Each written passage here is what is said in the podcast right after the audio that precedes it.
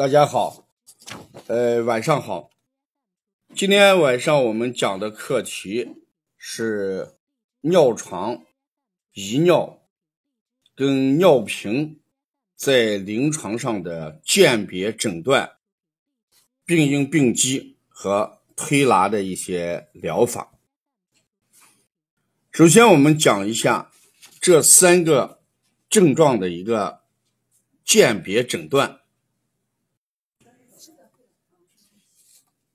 尿床，它讲的就是当孩子在睡觉的时候，不自主的一种排尿特征。这里面有两点，第一点呢，一定是睡着之后；另外一个，他这种行为，呃，是不自主的，是自己不知道的，这个就叫尿床。而遗尿呢？遗尿却是不管是睡着还是醒着的时候，他是无法控制而排尿，就自己也醒着，但是呢，他没有办法控制，只能啊尿在裤子上，把这种情况就叫什么遗尿。那从这一点上来讲，这个遗尿。是人在清醒的时候，也是无法控制，啊，自己没有办法控制而排尿。第三种情况就是尿频，尿频指的是什么？就是排尿次数增呃增多，排尿次数频繁，能够自主，一般不会尿在裤子上，啊，就是他喝完水正常。可能一两个小时上一次厕所，像这个小孩喝完水之后，可能半个小时就要上几次厕所，嗯，这是能够自主的，他自己知道要上厕所，这种情况就叫尿频。所以我们在鉴别的时候，这三点很重要，一个就是睡着无意识。另外一个是无法控制，第三一个是能够自主，但是呢，排尿的间隔时间非常短，单位时间里面啊次数偏多，这是我们诊断鉴别的呃一个要点。那它的病因病机是什么？我们要讲到遗尿、尿床跟尿频的。病因病机，首先要考虑与尿肠、遗尿跟尿频的呃一些脏腑和它的功能。从脏象学上来讲，肾主二便，那说肾与排尿有很大的关系。同时，我们也知道肾与膀胱啊相表里，所以这个尿床也好，遗尿也好，尿频也好，首先要考虑肾脏的问题。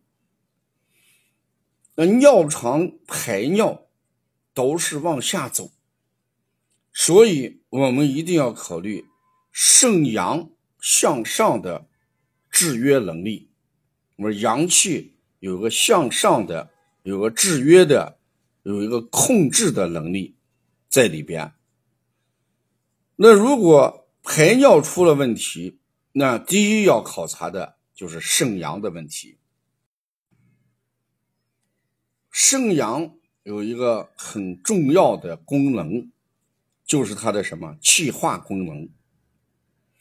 肾阳足。则气化功能足，人体的精液就会得以输布气化到全身，达到濡养全身的一种功效。这时候眼睛不干涩，口腔不干燥，嘴唇也不会干裂。这个水分在人体。经过濡养之后，代谢量逐渐的就会减少，因为在人体输布的时候，它的减少方法以汗的形式，或者呼气、呼吸中的这个水分、眼泪、鼻涕，都是体内液体代谢的通道。那么回到膀胱里面的尿量就已经有限，所以它就不会出现膀胱失约而形成什么尿床或者遗尿。这就是讲正常的人，就是肾阳有一个气化的能力，所以它不会尿床。那翻过来来讲。当这个人肾阳虚的时候，那么他的气化功能就变弱了。气化功能一弱，精液难以输布全身。这个时候就表现出上焦缺水、口唇干裂、咽鼻干燥。那水去了哪里呢？水就进入了膀胱，膀胱这个尿量加大，膀胱满则溢，这就不自主的排尿。所以在临床上，我看到孩子嘴唇干裂的时候，我问诊的第一件事情，问这个小孩有没有尿床。嘴唇之所以干裂，就说明人体的液体精液不能上达到上焦。那如果不能上达到上焦的时候，它一定会全部积聚在下焦，加大了膀胱的负担，它就会增加尿床遗尿的这么一种风险啊。所以我们说肾阳。虚是尿床跟遗尿的，呃，主要的病因与病机，这是第一个原因。同时，我们要考虑肝胆湿热而形成的遗尿跟尿床。当肝胆湿热的时候，这个热就会下注，破住膀胱。使膀胱失约而不自主的排尿，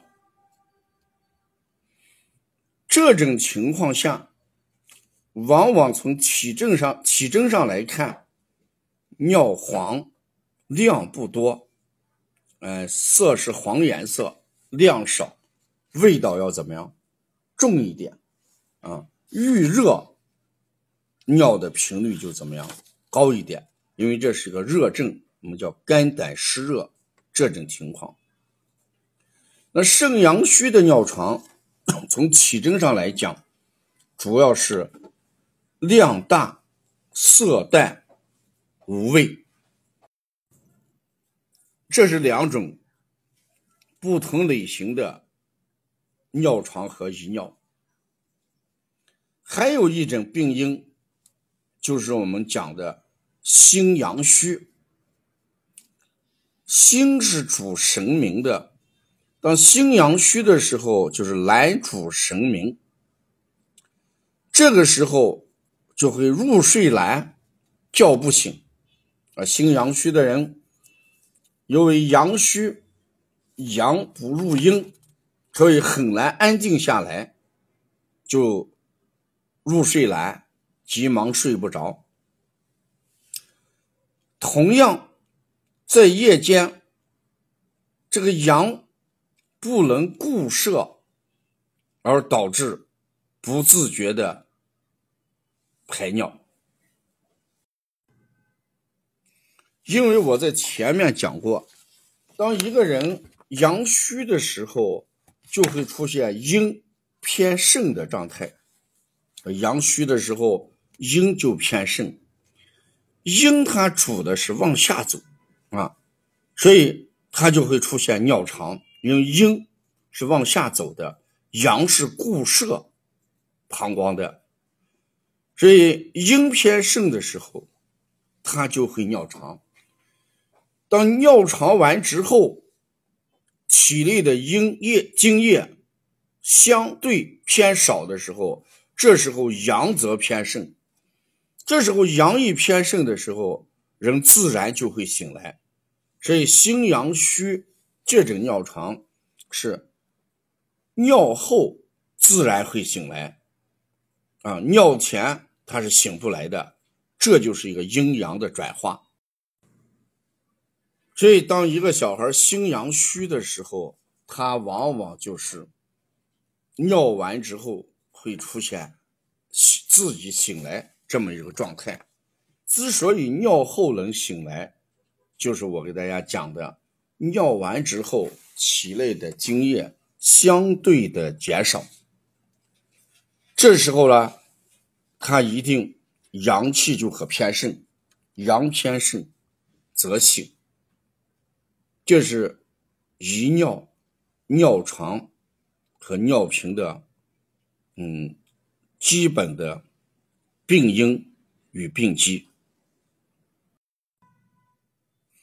对于尿频而言，我们说也是有两种原因的。第一种原因就是外因上讲，湿热。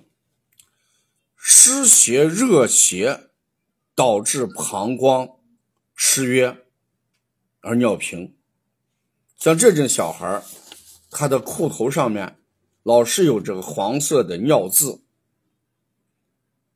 因为热则动啊，湿热下注，所以小孩这个小便的地方经常就会呃痒或者有刺激性。这时候他就由于刺激而应答反应，就是遗尿。所以这种遗尿是外邪湿热而形成的。还有一种情况就是肺脾肾三虚而形成的来遗固摄尿。那这种遗尿就是。阳虚的特征，脾阳虚，利湿能力差；肺阳虚，气化能力差。所以肺脾两虚，再加上肾阳虚，气化能力弱，都会导致什么尿频？所以尿频它并不代表尿量很多。往往是尿的次数很高，这尿频的病因病机，那么主要讲的是外因的湿邪与热邪，内因的脏腑功能低下，就是肺脾肾三虚症。遗尿事实上有四种情况，它的病因病机，第一个就是膀胱疏约失约型。这种情况，我们往往要考虑一下功能性的啊。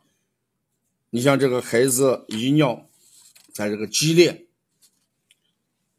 幺四幺五脊柱骨出现裂缝之后，肌骨了压迫膀胱，导致膀胱失约，这种情况就会出现什么遗尿，这是一个结构性的。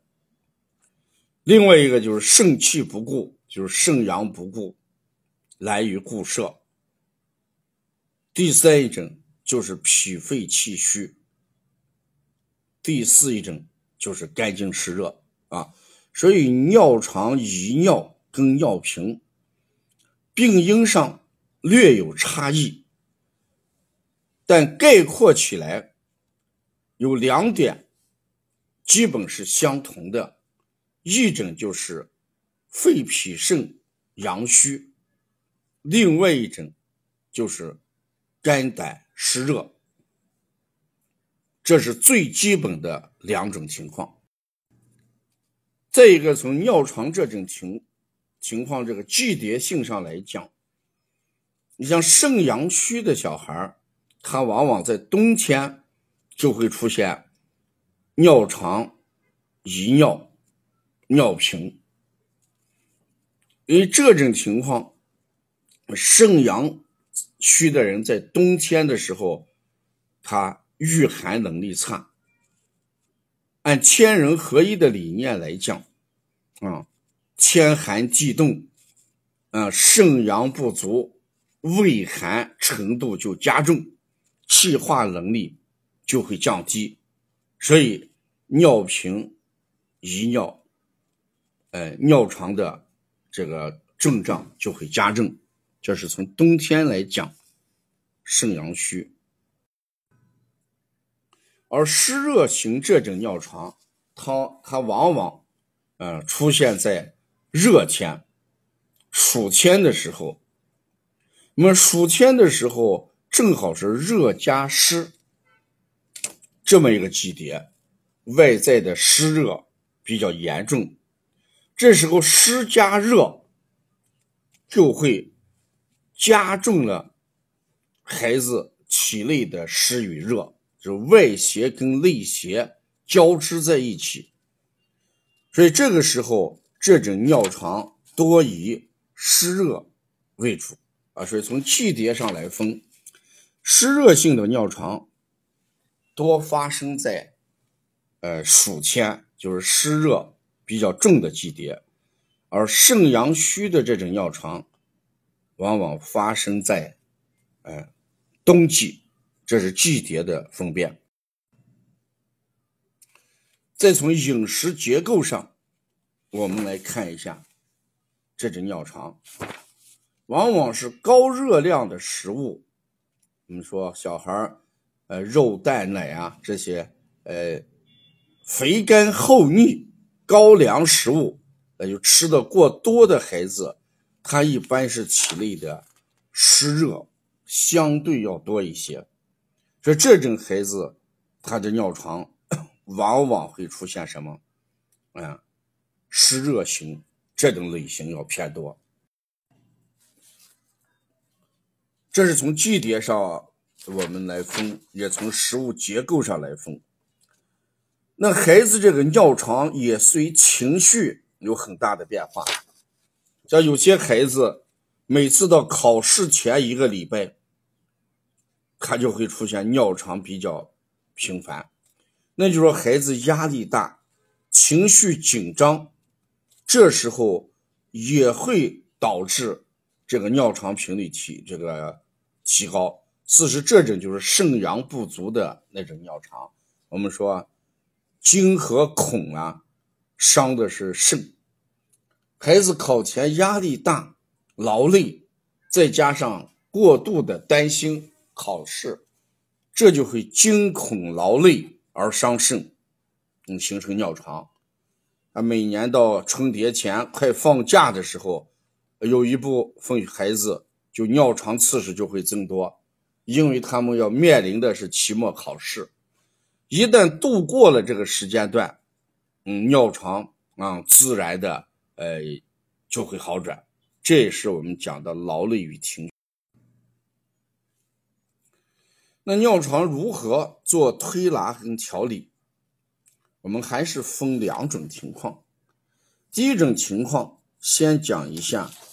肺脾肾三虚这种情况，那这种情况由于固变能力、固摄能力比较差，那怎么办？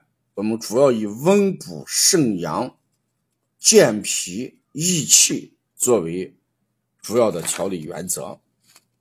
所以配穴的时候要补肾阳、揉命门、呃揉肾腧、揉二马。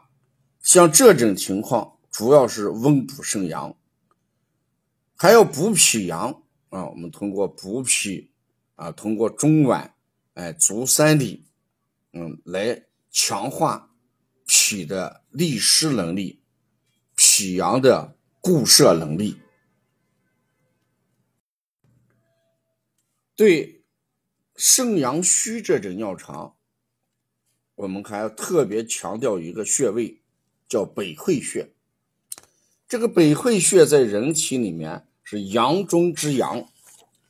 之所以讲它是阳中之阳，首先它的位置是在人的最高的地方为阳，是从位置上已经为阳。阳中之阳，它又是助阳之会，所有的阳经都要在这个百会穴这个地方汇合，所以我们通过呃按揉百会穴，也有一个举阳升陷的作用。因为大家知道，尿床就是个陷症啊，通过揉百会能达到举阳升陷。所以肾阳虚。这种尿床，如果我们加一些食疗的呃手法啊，食疗的一些配穴的呃处方的话，我们往往是这样来做的。食疗的时候，我们一般就是给大家推荐的是给孩子喝那个羊肉汤。嗯，那冬天这个羊肉汤，它本身有温补的作用啊，因为肾阳虚，我们通过这个。羊肉汤可以来调节孩子的肾阳，我们也可以用这个艾灸，在孩子的命门、嗯肾腧上做艾灸调理。因为这个三九天这个艾灸特别对这个肾阳不足引起的尿床效果要好一点。本身这个艾灸在这里面，呃，热量的穿透能力比较强。所以，对提高肾阳，嗯，有很大的这个裨益。所以，我们应该在冬天的时候注重一下艾灸疗。第二个，我给大家讲一下关于肝胆湿热形成的遗尿跟尿床。那这个治疗原则主要以清热利湿止遗作为我们的一个治疗原则。首先，我们要清的是什么？肝胆的热，所以要推肝胆经，要清小肠，啊，要清肺平肝，这些清热利湿的穴，啊，作为主要的穴位。嗯，这时候我们不要上推脐蝶骨，要下推脐蝶骨，就是把体内的湿热让它排出来。当尿的颜色啊正常的时候。呃，气味淡下来的时候，这种尿床才能得到控制。说我们在调湿热型尿床的时候，经常给家长讲，你要观察一下尿的颜色和尿的气味。对于湿热性的尿床，就跟我们调理呃湿热型的腹泻是一个道理。只有把体内这个湿跟热。排干净之后，它破住膀胱，刺激膀胱，刺激尿道，呃，这种能力它就会怎么样下降？嗯，所以没有达到这种刺激跟诱发的时候，它不会出现遗尿。嗯，所以这个清热利湿，呃，就是我们那个主要方向。嗯，因为这个清小肠，这里面是一个很好的利湿，下推气蝶骨。也是一个清热利湿的穴位，肝胆经也是清热啊的功效。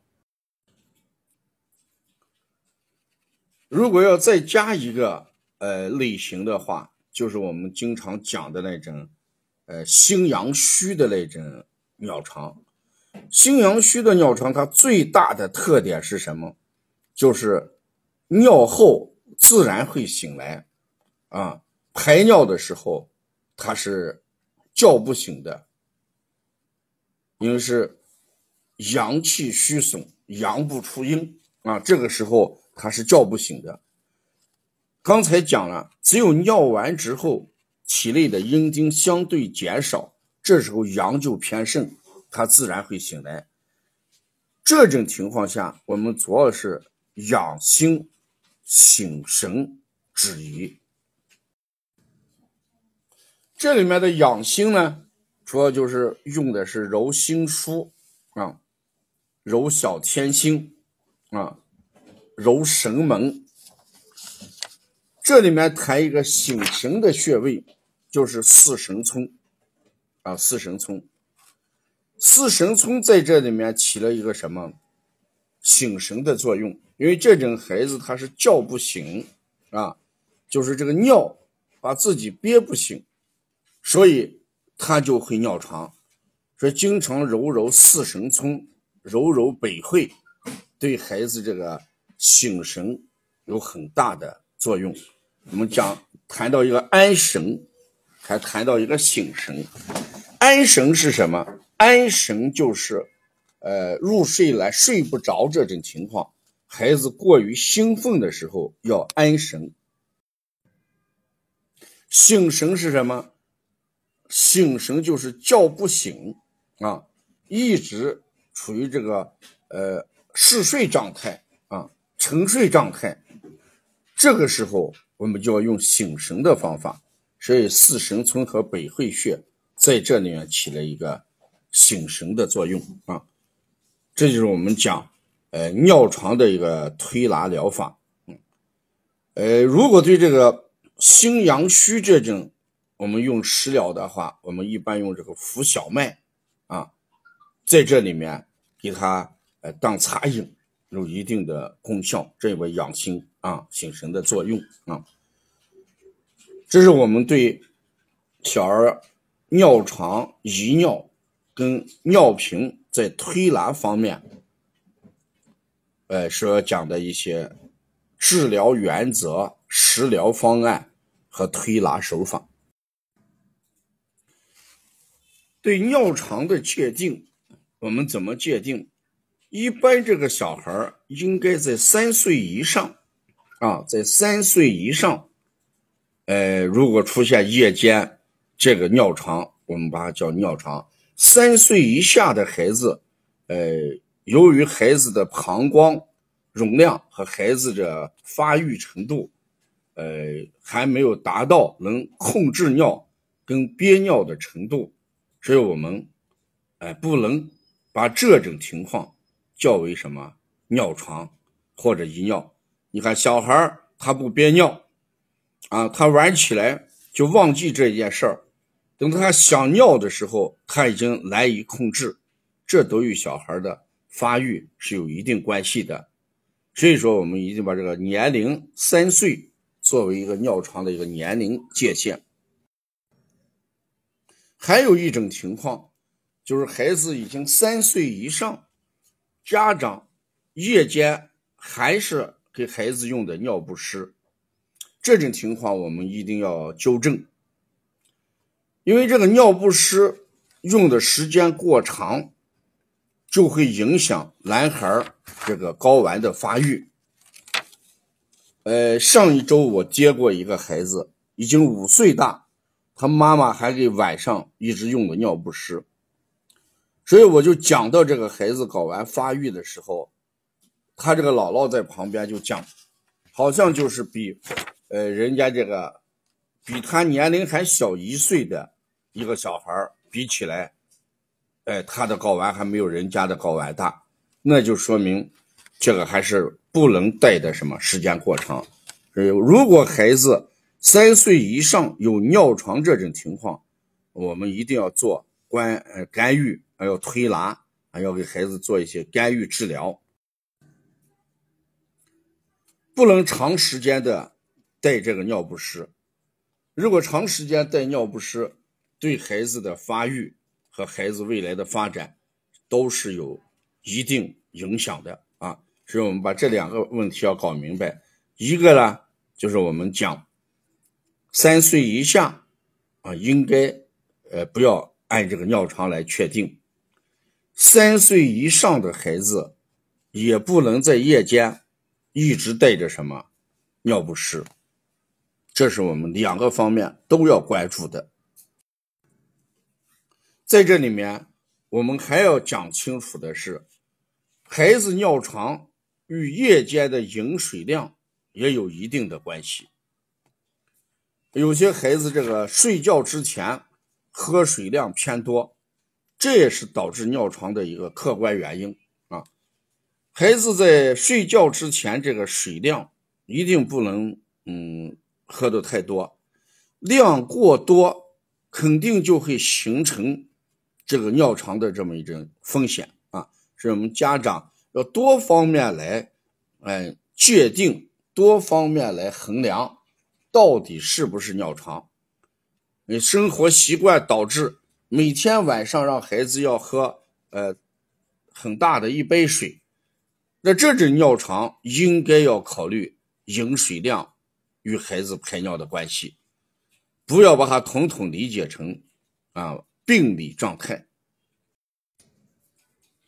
所以改变生活习惯，控制睡前的饮水量，呃也是呃这个。判定是否是尿床这种状态的一个重要依据啊。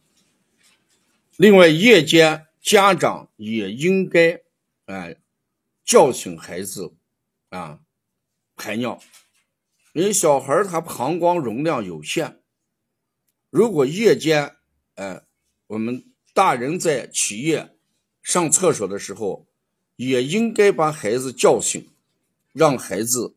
上一次厕所，这也是降低这个尿床风险的一些呃护理的方法啊。所以我们不要一味的觉觉得孩子这个尿床啊，这就要去当病来看，这也是不正确的一个观点啊。今天晚上我们就对微课程里面这个尿床、遗尿、尿频。嗯，这个相关知识就讲到这儿啊。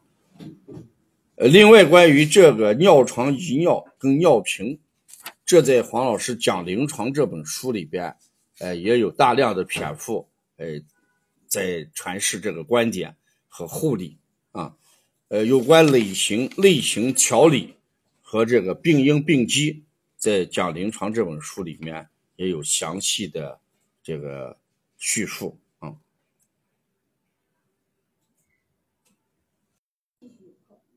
好，今天晚上的课程啊，就讲到这儿。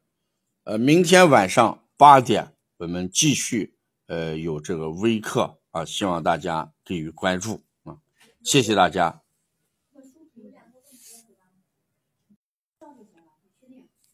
下面我们回答几个问题啊，大家提到了一个几个问题，我们在这里给大家回答一下。这个羊肉是可以吃，但是这个一定要把握一个量啊，不是说这个不能吃。我们一般说这个汤的话是血肉有情之品，汤它最大的好处是，呃，营养好，而且不会形成什么积食积滞、消化不良啊。说吃适当的羊肉是可以的。刚才提到有些孩子是尿前、尿中啊、尿后哦都不行。那如果是这种情况，那我们更要考虑的是什么？是心阳虚的问题，因为心阳虚，只有阳虚的人是难以叫醒的啊。我说阳是主醒的啊，所以这个孩子呃一直叫不醒，我们就按是心阳虚这种情况给他调理。我们说这个小孩抓人啊，小孩这个掐人。事实上有两个原因，一个是考虑这种孩子有过敏体质，呃，敏儿；另外一个抓人、掐人的孩子，呃，往往是缺乏安全感。从心理这个角度来讲，这种孩子他是缺乏安全感和关注度，他通过抓你，呃，通过掐你，他就感觉到心里踏实。另外一个，他这个引起你对他的关注。这是缺乏关注度和缺乏安全感，呃，另外一个就考虑有过敏这种体质。尿床跟遗尿不是一个概念，应该是两个概念。尿床就是睡着之后，呃，不自主的这个尿床，而遗尿的话，它是自己是醒着的时候也会出现，但是控制不了。你看有些人啊，他自己知道，呃，遗尿在裤子上，但是他控制不了。那就一个是清醒状态下会发生的尿床，往往是睡着之后发生的两个状态是不一样的。像这个四十二天的宝宝老想吃，睡觉少啊，睡着后一放就醒来。此时老想吃、睡觉少这种孩子，主要原因是吸收弱的很，他肚子老是饿着嘞，因为他这个一吃就拉，所以这个拉的都是奶瓣，没有吸收，孩子还是处于什么啊饥饿状态，所以这要调整母乳来。这个母乳的呃油脂呀过油过油腻，呃这个热量过高不适合他，所以这个孩子还会形成这个生长缓慢，呃会导致孩子营养不良，因为他吃的东西都拉掉了，所以说他肚子长期是呃饥饿的。那之所以一睡着就会醒来，还要考虑气血弱的很，啊，所以这要改变母乳的。营养，这种情况就不要考虑怎么去推的问题，主要要改善哎妈妈这个母乳的情况啊。如果这个妈妈吃的这个呃太油腻的话，就要清淡一点啊，换成小米粥啊，容易吸收的东西。呃，母乳的呃这个浓度太高，不适合它，它都排出来了，就没有消化。小孩晕车的话，那我们就考虑这个平衡神经的时候，迷走神经的一些问题。哎，那要看一下是什么体质。如果孩子这个晕车，脾胃比较虚弱的，你就按健脾助运调脾胃，哎，给他来调。呃，如果孩子这个晕车，呃，是平衡方面的，哎，那我们主要在后脑啊的脑的中枢神经这一方面。多做一些按摩推拿，因为这孩子平衡神经弱的很，车一晃一摇啊，自己就感觉到，呃，车用车。事实上，更主要的还是气血的问题，气血不足的人啊，用车的风险就高一点。像便秘、舌前凹陷这种便秘，一般都是什么气虚的，嗯，那么主要是健脾益气，提高肺气的。呃，推动能力啊，肺气虚弱嘛啊，你看这个前区凹陷这种孩子，说是按这个肺气虚弱、健脾益气来推拿。嗯，孩子这个爱发热，那我们说阴虚的孩子怕热嘛，阴虚的孩子怕热，阳虚的孩子怕冷。阳虚的孩子能喝羊肉汤，那阴虚的就不要喝了。嘴唇红的孩子都是阴虚的表现。啊，你看嘴唇红，那都是阴虚的表现，就不要喝羊肉汤啊。那肺气虚就是气虚了，手脚凉就考虑什么阳虚。但是这个孩子，你看这个裤头上老有这个尿渍是黄色的，呃，那这种情况，呃，还要是什么？用肝胆湿热这种情况给他调理，因为他老是这个尿渍出现黄色，说明他体内还是有湿热的，你就按。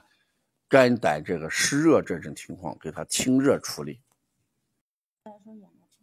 嗯，如果妈妈这个母乳吃的，呃，妈妈吃的比较清淡，那母乳正常的情况下，这时候我们改变一些这个食物，比如说多吃一些热性的食物啊，啊，像小米啊，这个南瓜呀，啊，这样的一些呃温热性质的，可能对孩子的呃。情况要会好一点啊，温性跟高热量是两个概念啊。这南瓜就属于一个温性的，但它热量偏低。两岁女孩这个老有这个尿尿意啊，带到厕所去带过去，她也不去尿。那这时候我们就要看这个小便地方有没有这个湿热而引起的这个刺激啊。我们说这个二阴红痒。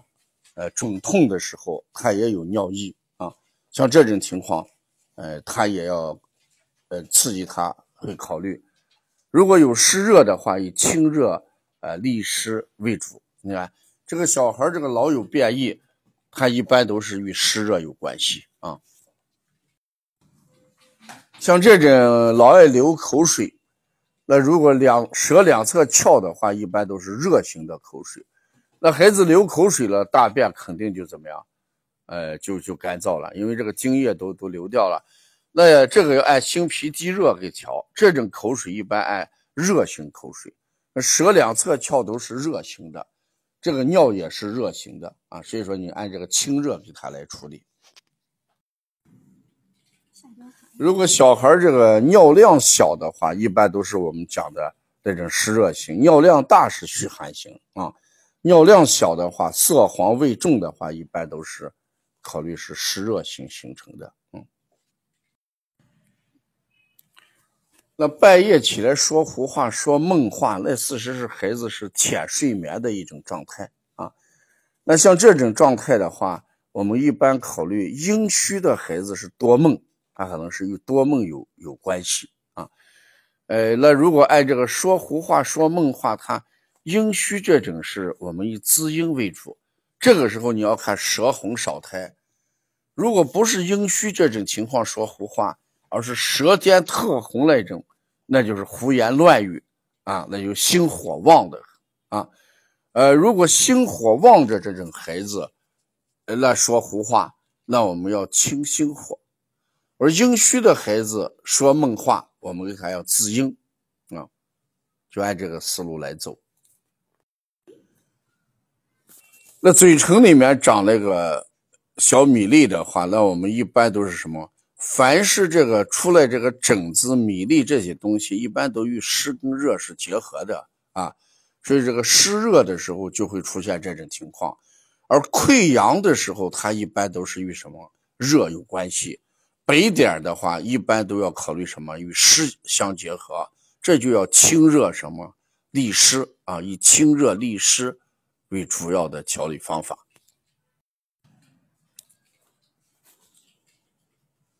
九岁晚上尿床、鼻炎、大黄鼻涕，那大黄鼻涕、鼻头疼、用车，这要考虑鼻窦炎嘞，因为鼻炎流的是清鼻涕。既然这个是黄鼻涕的话，就要考虑鼻窦炎。呃，那九岁鼻窦炎以清热为主啊，鼻窦炎以清热为主。那如果孩子有鼻窦炎的时候，那这种尿床我们也要考虑什么？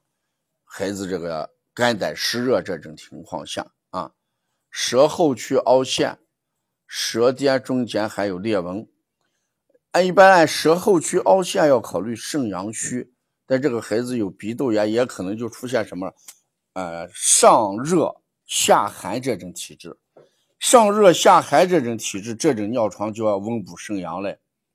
舌后区凹陷，而上面有鼻窦炎，这种就叫心肾不交。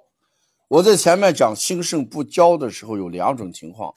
一种情况的心肾不交，就是心火旺、肾阳虚；还有一种情况，心肾不交是心火旺、肾阴虚。像这种情况，上有鼻窦炎，那就要考虑上热；呃，舌后区有凹陷，就要考虑肾阳不足。所以这种尿床，我们主要以温补肾阳为主。好，今天晚上的问题我们就讲到这儿啊。如果还有一些问题的话，我们将来跟帮小编联系，我们在呃语音上面给大家再随时解答。谢谢大家。